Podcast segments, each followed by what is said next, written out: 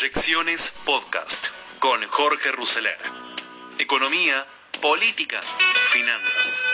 Todo lo que necesitas saber para tomar las mejores decisiones.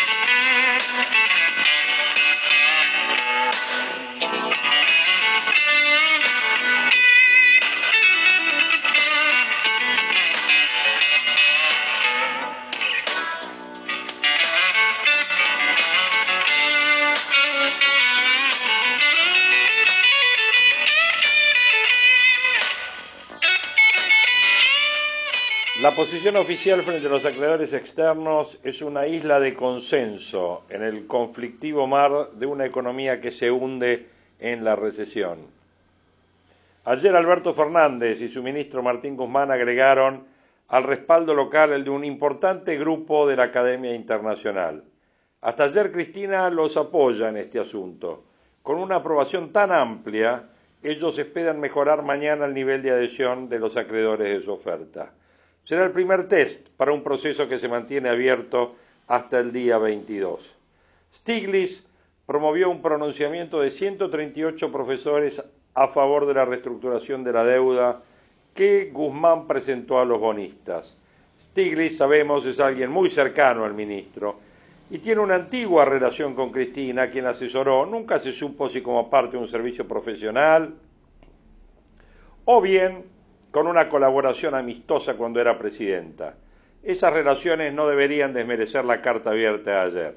Entre los firmantes hay varios economistas destacados, ¿eh? entre ellos algunos de los mejores estudiosos de los problemas del financiamiento estatal. Aparece Edmund Phelps, quien integra el claustro de Columbia y tiene un antiguo vínculo también con la Universidad de Buenos Aires. En la Facultad de Derecho existe una cátedra de Phelps. La firma de este experto es relevante por tratarse a diferencia de otro Nobel, de un ortodoxo, el que aprecian mucho también en el mercado financiero. Después está Jeffrey Sachs, quien dialogó hace pocos días con el presidente, aunque tal vez más significativo Danny Roderick, la cubana norteamericana Carmen Reinhardt y su colega de Harvard, el, el ajedrecista Kenneth Rothfox, que pasaron parte de sus vidas estudiando la relación entre el crecimiento y los niveles de deuda. La declaración a favor de Guzmán fue un éxito a seis manos de Stiglitz, de Phelps y de Reinhardt. Se publicó ayer, con firma de los tres en el prestigioso sitio Project Syndicate. El argumento principal de estos académicos es la mutación que la pandemia impuso en la economía internacional. El mundo está, dicen ellos, ante la peor recesión de los tiempos modernos, la mayor crisis global de la que tengamos memoria. Aunque ellos no lo expliciten, la consecuencia es que el COVID-19 mejoró el menú de pagos que Guzmán diseñó antes de la catástrofe. Para ser más persuasivos, citan organismos internacionales. El fondo consideró que la deuda no es sustentable. Se podría agregar, el texto no lo dice, que propuso un recorte similar al del ministro. El Banco Mundial había calculado antes de la crisis que la pobreza urbana alcanzaba el 35% y que la infantil alcanzaba el 52%. Ahora, las Naciones Unidas y el Fondo observan que el país está entre los más afectados por la recesión en América Latina, proyectando una contracción de casi el 6% para este año. A la luz de todas estas miserias, los profesores instan a la comunidad financiera internacional a realizar un ejercicio de buena fe y racionalidad que haga juego con el dramatismo del momento. Los bonistas contestan con el bolsillo. Nadie espera que mañana haya una adhesión tumultuosa al canje de Guzmán. Los especialistas especulan con que acudirán una mayoría de tenedores minoristas y por supuesto los organismos oficiales que tienen títulos bajo ley extranjera. El resto, donde revistan fondos como Templeton, BlackRock, Fidelity, PIMCO, esperarán una mejor oferta. Y tiene una razón para hacerlo. El propio ministro emitió un comunicado en el que prometió que si los acreedores realizan una contrapropuesta está dispuesto a buscar un común denominador. Esta voluntad de diálogo coincide con todas las manifestaciones públicas y privadas de Alberto Fernández, quien pretende evitar el default. El kirchnerismo más reacio al sector financiero que encabeza Cristina avala a Guzmán como si fuera un representante del propio grupo. Tal vez lo sea. Una versión insistente afirma que llegó al ministerio por impulso de Cristina. Pero lo más interesante es que desde las filas del propio oficialismo algunos economistas sugieren variantes para acercar posiciones con los grandes tenedores de bonos. Por ejemplo, el Centro de Economía Política Argentina, que lidera Dan Lechner, en un estudio titulado Una propuesta abierta para aplanar la curva de vencimientos, insinúa que Guzmán podría excluir series de bonos emitidos en el 2016 y canjearlos del 2005, reconocer intereses corridos, reducir el periodo de gracia, capitalizar intereses durante los primeros años, reducir quitas directas de capital y otras tantas propuestas. No es un trabajo oficial, pero refleja el clima político que impera entre los técnicos que militan en el kirchnerismo en relación con el desenlace al que aspiran. La posibilidad de que haya una promesa de pago más atractiva, como sostuvo Economía, es un motivo para no presentarse en el canje de mañana. Es decir, el propio Guzmán desalentó de alguna medida a los que deberían concurrir. ¿Esa baja asistencia le daría la excusa para mejorar lo que propuso?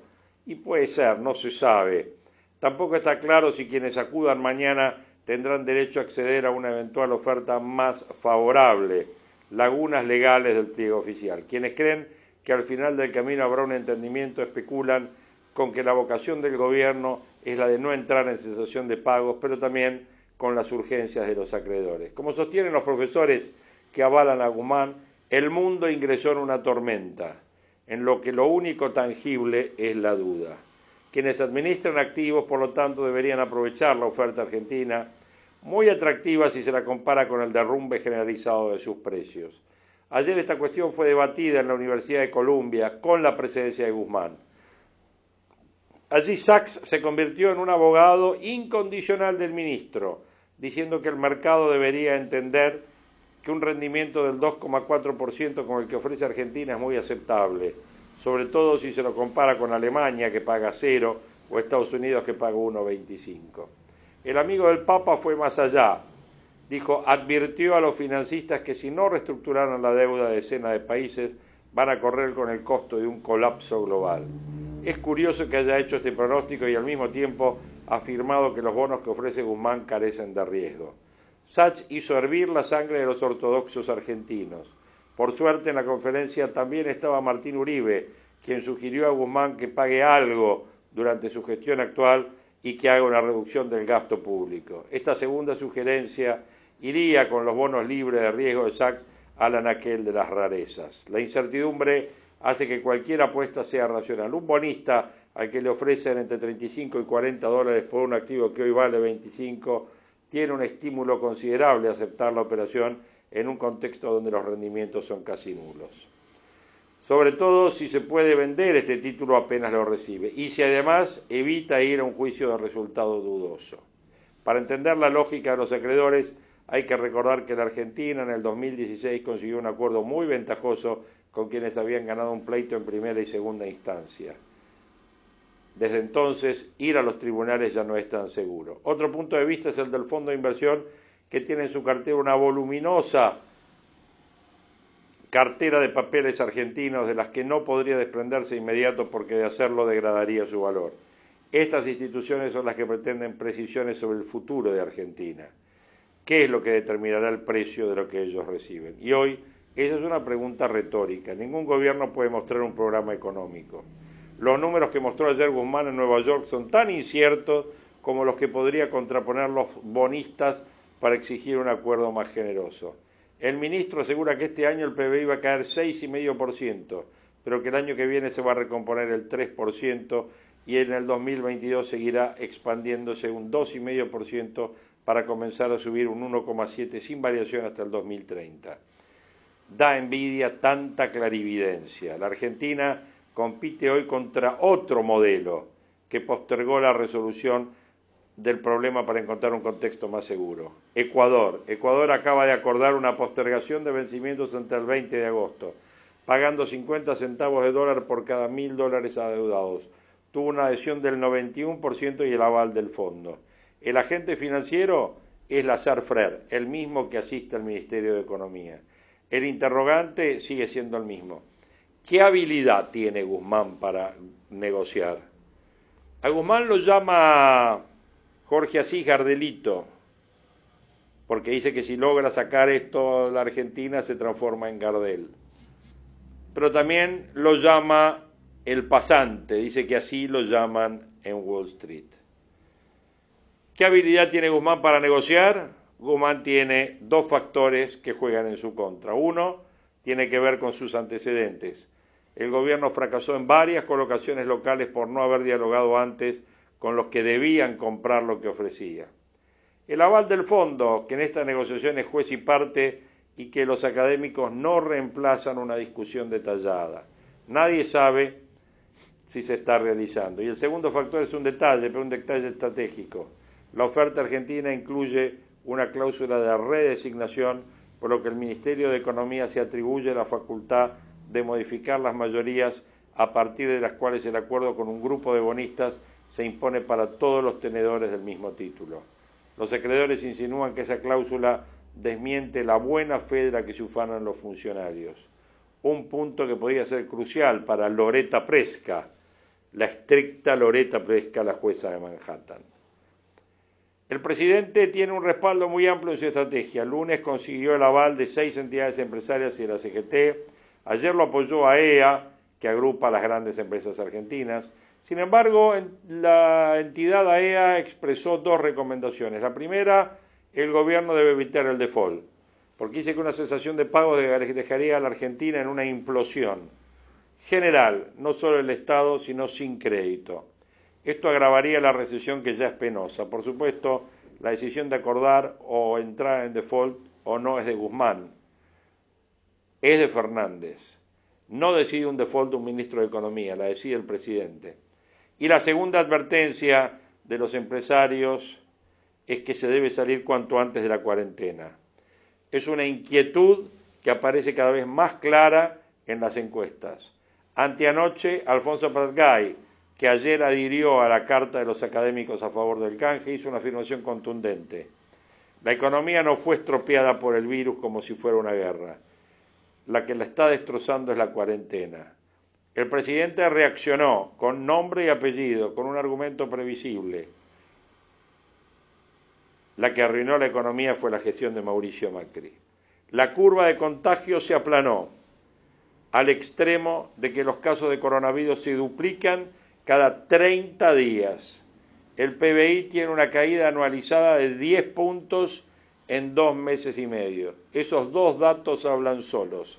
Salir de la cuarentena, que fue exitosa, es ahora el principal peligro para el futuro de este gobierno.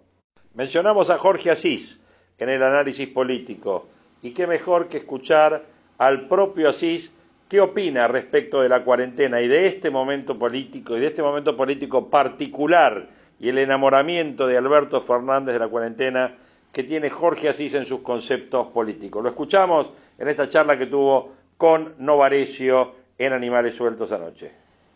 que con mucho respeto cada vez que veo un infectólogo en la televisión hago zapping. ¿Entendés? Hago zapping. Porque verdaderamente creo digamos, un país culturalmente distante, asiático, que no tiene nada que ver con nosotros, Uruguay. Tiene el 85% de todos sus negocios abiertos.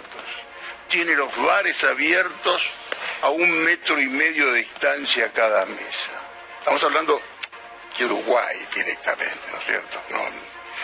Y yo todavía tengo que escuchar hablar de la curva y de la curva el serrucho, la meseta, la... la... curva que no este, se aplana. No aplana, me hace acordar a la pelota que no dobla de pasarela, ¿te acordamos de aquel tiempo?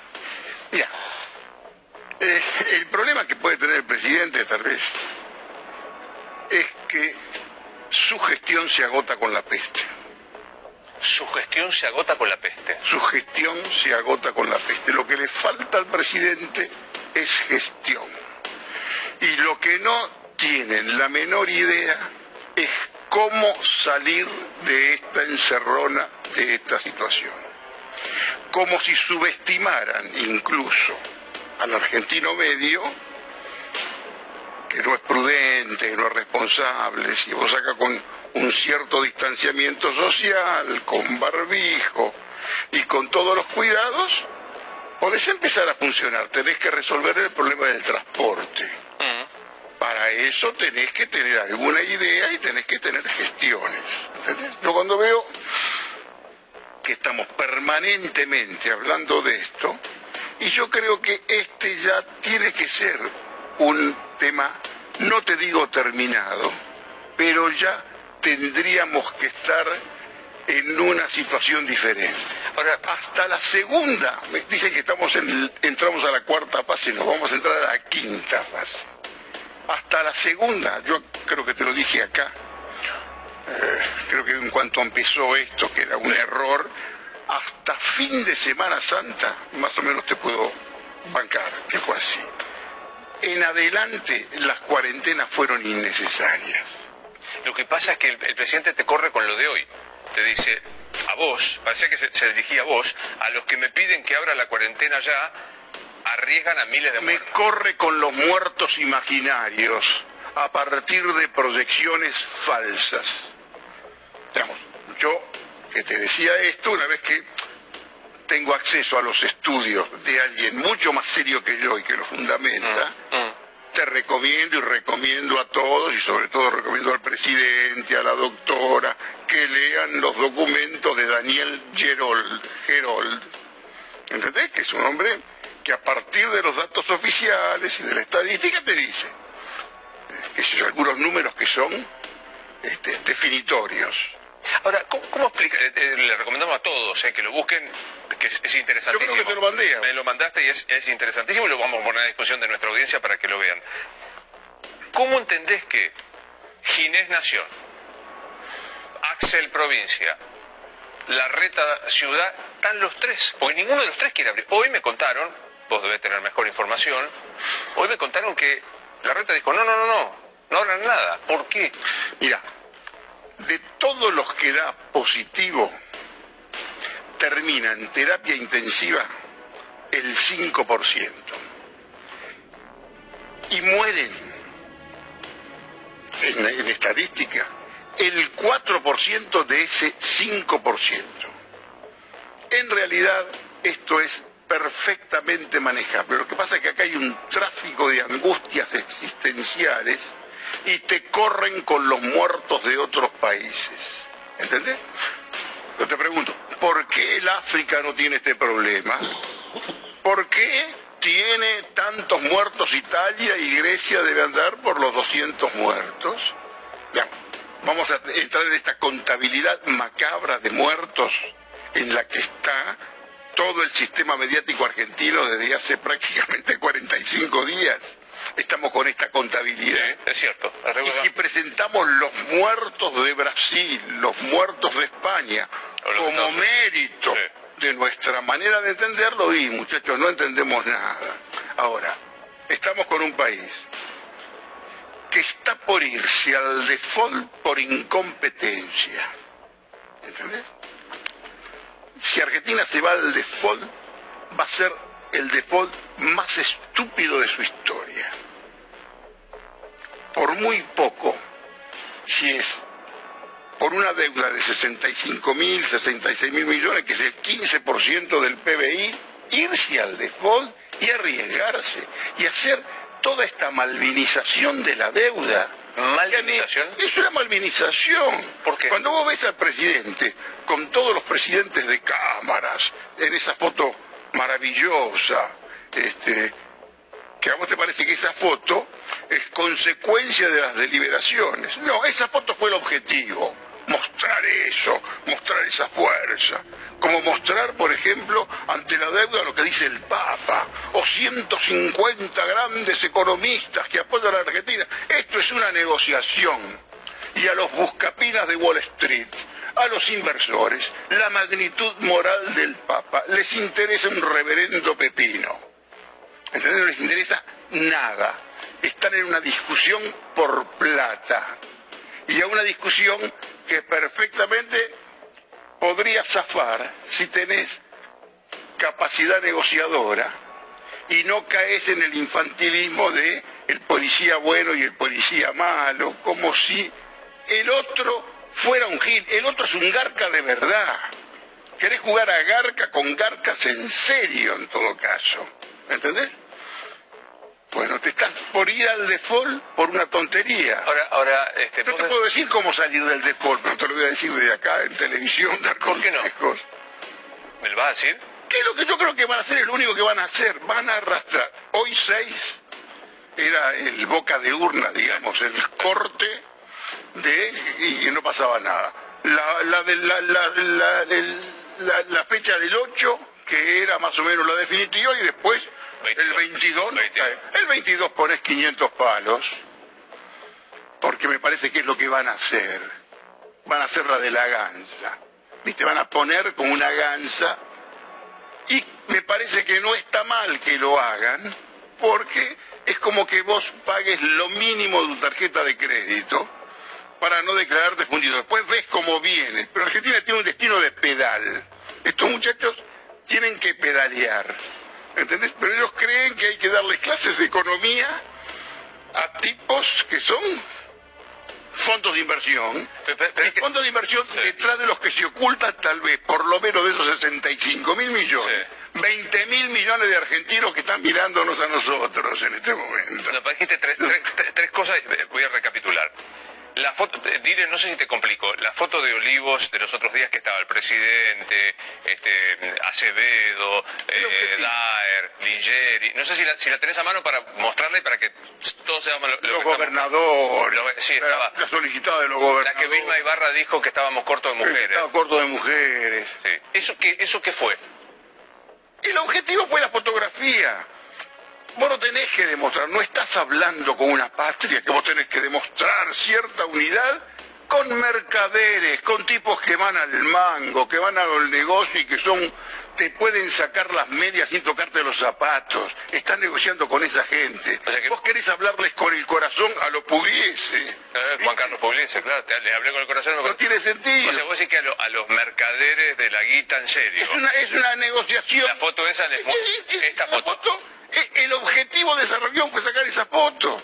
Pero no es para, no es para allá. Hay muy buenos amigos míos a los que he felicitado por esa foto, muy bien, todo con una, un aspecto patriótico. Pero el objetivo es la fotografía, mostrar eso. Para nosotros. Como, es para el mercado interno, porque tampoco sirve para nada. Vos tenés que resolver en la práctica con negociación, tenés que tener buenos negociadores. Y, en Argentina existe. Y Gardelito, ¿te acuerdas que Gardelito, para los que no lean Jorge Así Digital, es el ministro. Mira, yo soy mucho más generoso que en Wall Street, porque yo le puse Gardelito. Al ministro Guzmán. Claro, porque sí saca muy bien todo esto de Gardel, prácticamente es Gardel. Cuatro años sin pagar intereses para cuando la Argentina esté para ser presidida por Nicolás del Caño, por Javier Milei o por Grabois.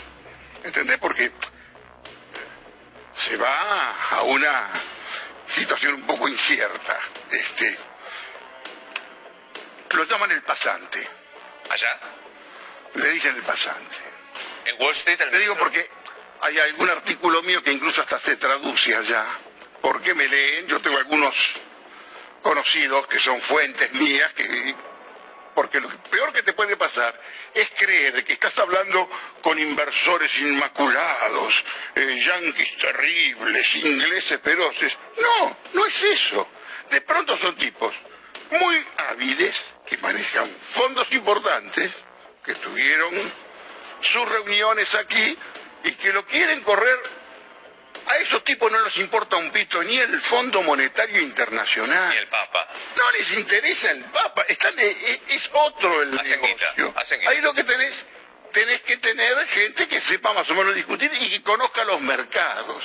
¿Y qué, le, me quedo con la traducción, porque tus artículos creo que es Little Gardel. ¿Qué le ponen Little Gardel a, Gardelito allá cuando Claro, no sé. Bueno, alias Gardelito es un gran cuento de Bernardo Cordon.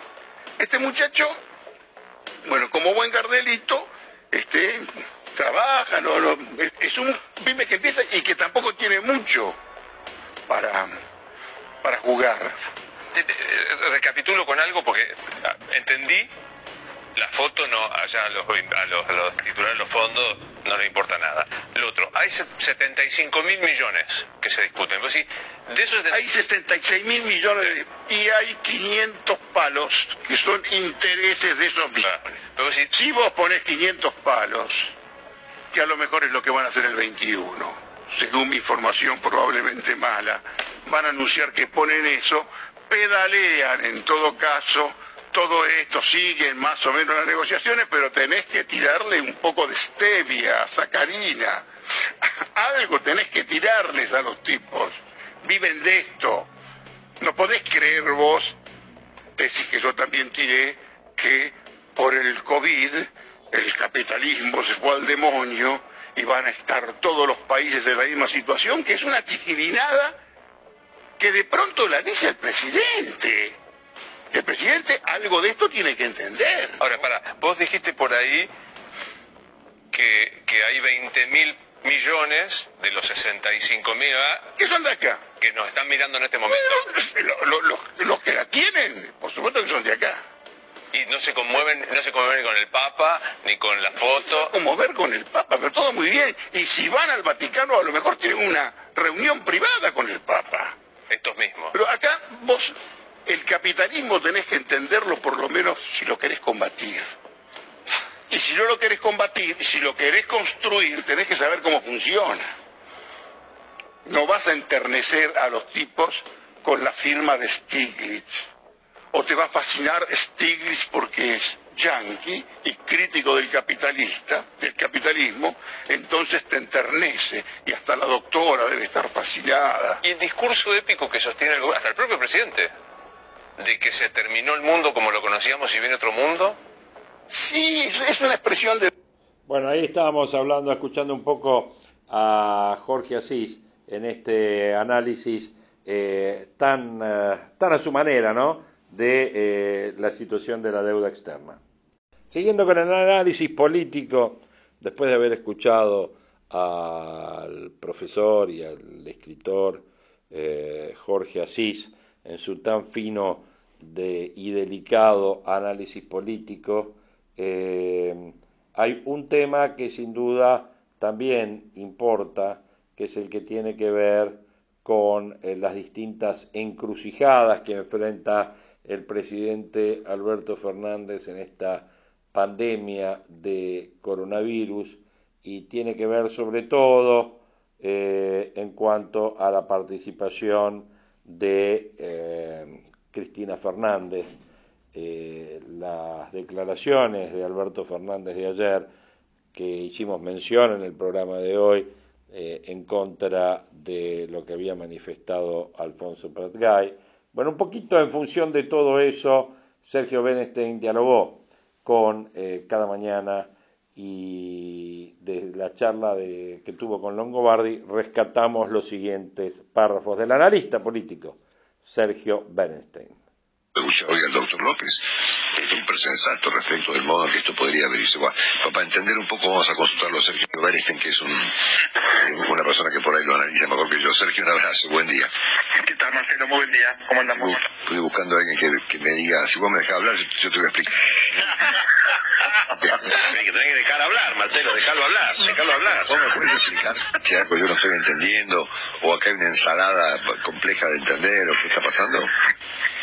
Tengo una interpretación, no sé si es la correcta, pero déjame compartirla.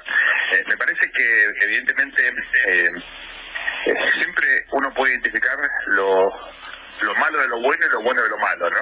Cuando tenés una desgracia siempre hay algo positivo para aprender y cuando haces bien las cosas igual tiene muchas veces consecuencias negativas o costos, ¿no? Yo creo que lo que estamos viendo ahora es que la política sanitaria extrema, dura, pero con buenos resultados, tiene costos económicos eh, efectivamente muy significativos, que ya lo sienten todos los sectores de la sociedad. No es solamente algo que afecta a los sectores más vulnerables, sino fundamentalmente a la enorme clase media que tiene en Argentina, con la heterogeneidad que esto significa, desde los profesionales, autónomos, etcétera, hasta pequeños comerciantes, o no tan pequeños que igual son clase media. ¿no? En ese contexto, incluso cuando mirás la opinión pública, eh, ayer eh, publicamos con, el lunes publicamos con D'Alessio. Sí, Claro, el, el, monitor. El humor, social. El humor social. Mm. Claro, y es lo que te fijas claramente es que la preocupación por los efectos económicos de la pandemia bueno, genera eh, hoy en la sociedad un impacto mucho más significativo que el miedo a contagiarse el virus. Entonces yo creo que el gobierno es muy consciente de esto y teme que haya una capitalización político-electoral de esta situación tan singular. Y es por eso que me parece que los anticuerpos del presidente están muy activos eh, frente a este otro virus que es el del gasto electoral, que todavía no se nota, pero que efectivamente, no solamente por lo que está pasando ahora, sino por lo que va a venir, que es mucho más grave, eh, bueno, me parece que el cálculo político eh, está ahí, ¿verdad? Hasta que uno, podría decir ahí, uno podría decir ahí que hay un escenario un poquito peor todavía, a ver, vos dijiste, la política sanitaria tan estricta, a la que todos adherimos, obviamente, inicialmente, eh, produjo costos económicos significativos. Hasta acá estamos todos de acuerdo. Y es más, creo que la sociedad argentina entendió claramente eso en términos generales y habrá habido algún sector marginal de la política que planteó algo diferente. Ahora, el levantamiento de esa política sanitaria eh, eh, dura no va a resolver los problemas económicos porque ya están. Es decir, ahora cómo se arregla esto. Es muy difícil y esto presenta o, coloca al presidente en una instancia muy compleja, ¿no? La de enfrentar una cuarentena que sea floja con una economía que va a tener alguna recuperación en el nivel de actividad de la gente que tiene que ir a, a trabajar a los negocios o las librerías, pero la economía en general está está súper complicada, lo dijo ayer el propio el propio Marco Labaña, por ejemplo, ¿no? La, economía ya venía mal antes de la pandemia, imagínate ahora, ¿no? Eh, obvio, claro. Entonces, este, de hecho, si no hubiera tenido la pandemia, igual estaríamos hablando de economía en estos momentos, ¿no? Eh, fíjate, la caída de marzo y la caída de la recaudación de abril, que se refleja en la actividad de marzo, donde tuvimos nada más que 10 días eh, de cuarentena, bueno, es un desastre, ¿no? Eh, efectivamente, yo creo que, a ver, el cálculo político es bastante obvio. El presidente capitaliza ahora su buena política sanitaria, pero va a pagar costos enormes de acá en adelante por las consecuencias económicas de esa buena política sanitaria. Entonces la foto, bueno, es muy buena, la película, eh, Dios sabe. Entonces ahí es que yo creo que eh, preventivamente el presidente está advirtiendo con los que quieren eh, capitalizar políticamente las consecuencias económicas que van a ser, insisto, durísimas. Pero claro, vos ahí marcas algo muy importante. Frente a estas eh, consecuencias económicas durísimas, ¿qué estamos haciendo? Y las estamos complicando, por ejemplo, con lo de la deuda. ¿no? O sea, lejos de despejar interrogantes, le agregamos ruido a una situación ya de por sí enormemente frágil. Y es ahí donde... Perdón, perdón, perdón, perdón, perdón, no, no te quise interrumpir.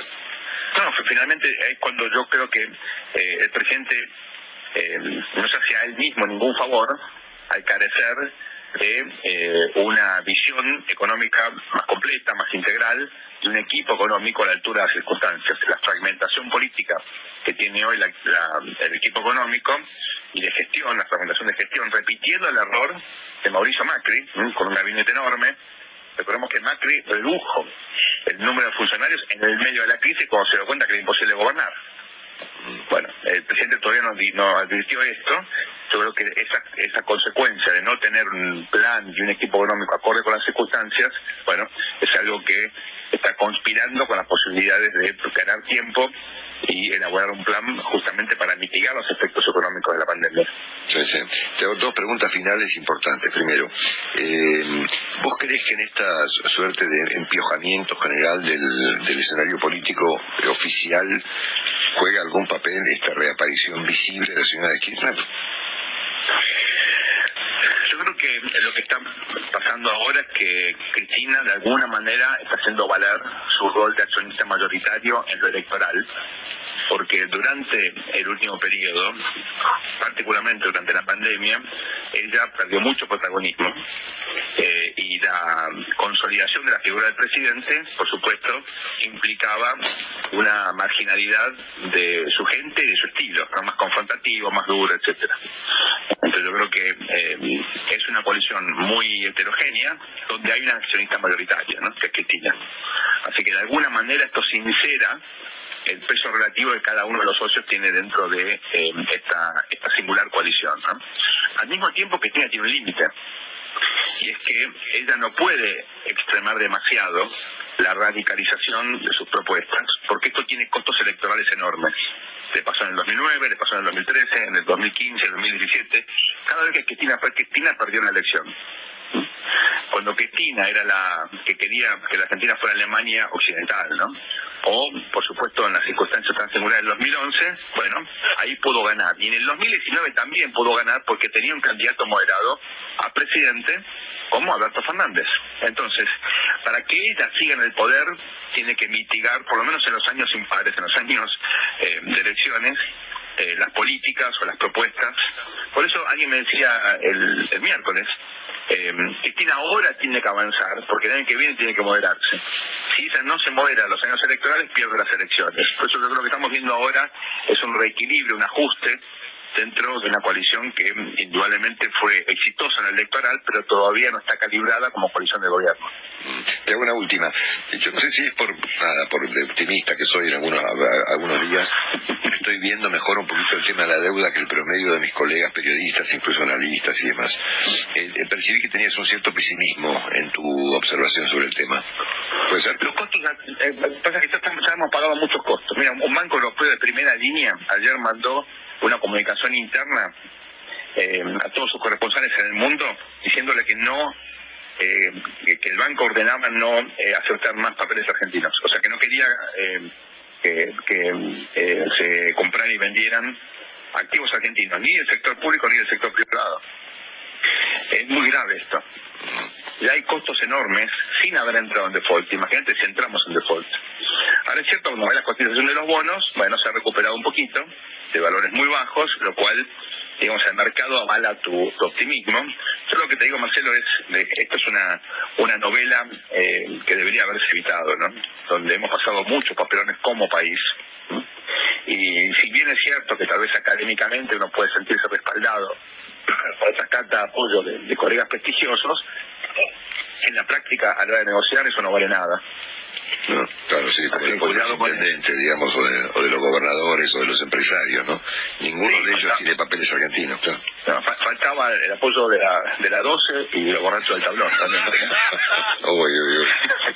Faltaba el apoyo de la 12, dice Benestein. Dos, tres temitas interesantes de la charla de Benestein con Longobardi. Primero, hace referencia a que en, en años eh, no electorales Cristina tiene que avanzar políticamente y después tiene que desacelerar, tiene que mitigarse tiene que moderarse en años electorales. Bueno, ahí está, ¿no? Es lo que está haciendo ahora.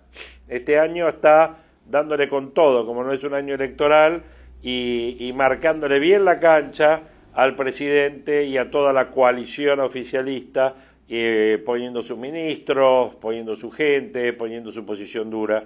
Año que viene tiene que empezar a desacelerar y pasar más a ser una Cristina moderada, porque estamos entrando, vamos a entrar en elecciones con un gobierno que va a estar muy complicado en lo económico. Tengamos en cuenta eso. Por otro lado, todo el tema de los costos que hablaba Benestein que Argentina ya pagó y sin duda no puede estar pagando ningún costo nuevo en materia de este de default, ¿no? Que vendría a traer una falta de financiamiento total y absoluto a este cuadro ya complicado, muy complicado, de casi 10 puntos de caída de PBI con respecto al tema de la pandemia económica. Bueno, hasta acá llega este capítulo de hoy de proyecciones, capítulo de eh, 7 de mayo. Mañana vamos a estar cerrando supuestamente esta eh, etapa autoimpuesta por Guzmán con respecto al tema de la deuda. Veremos un poco cómo sigue, qué novedades hay. Eh, tenemos la última, que era obviamente la del fondo, que anduvo, eh, el fondo anduvo eh, haciendo declaraciones, el vocero del fondo, de que el canje tiene que ser un canje importante con una muy alta participación para que el fondo lo considere. Así que evidentemente están llegando presiones de todos lados para que Argentina negocie y bueno, seguramente vendrá esa etapa y veremos cómo, cómo sigue. Le quiero agradecer a todos los que nos apoyan en, estos, en estas proyecciones, en estos podcasts Proyecciones 2020, que cada vez son más. Las palabras de aliento de todo el mundo las agradecemos y bueno, seguramente vamos a estar en contacto en nuestro próximo capítulo. Muchas gracias.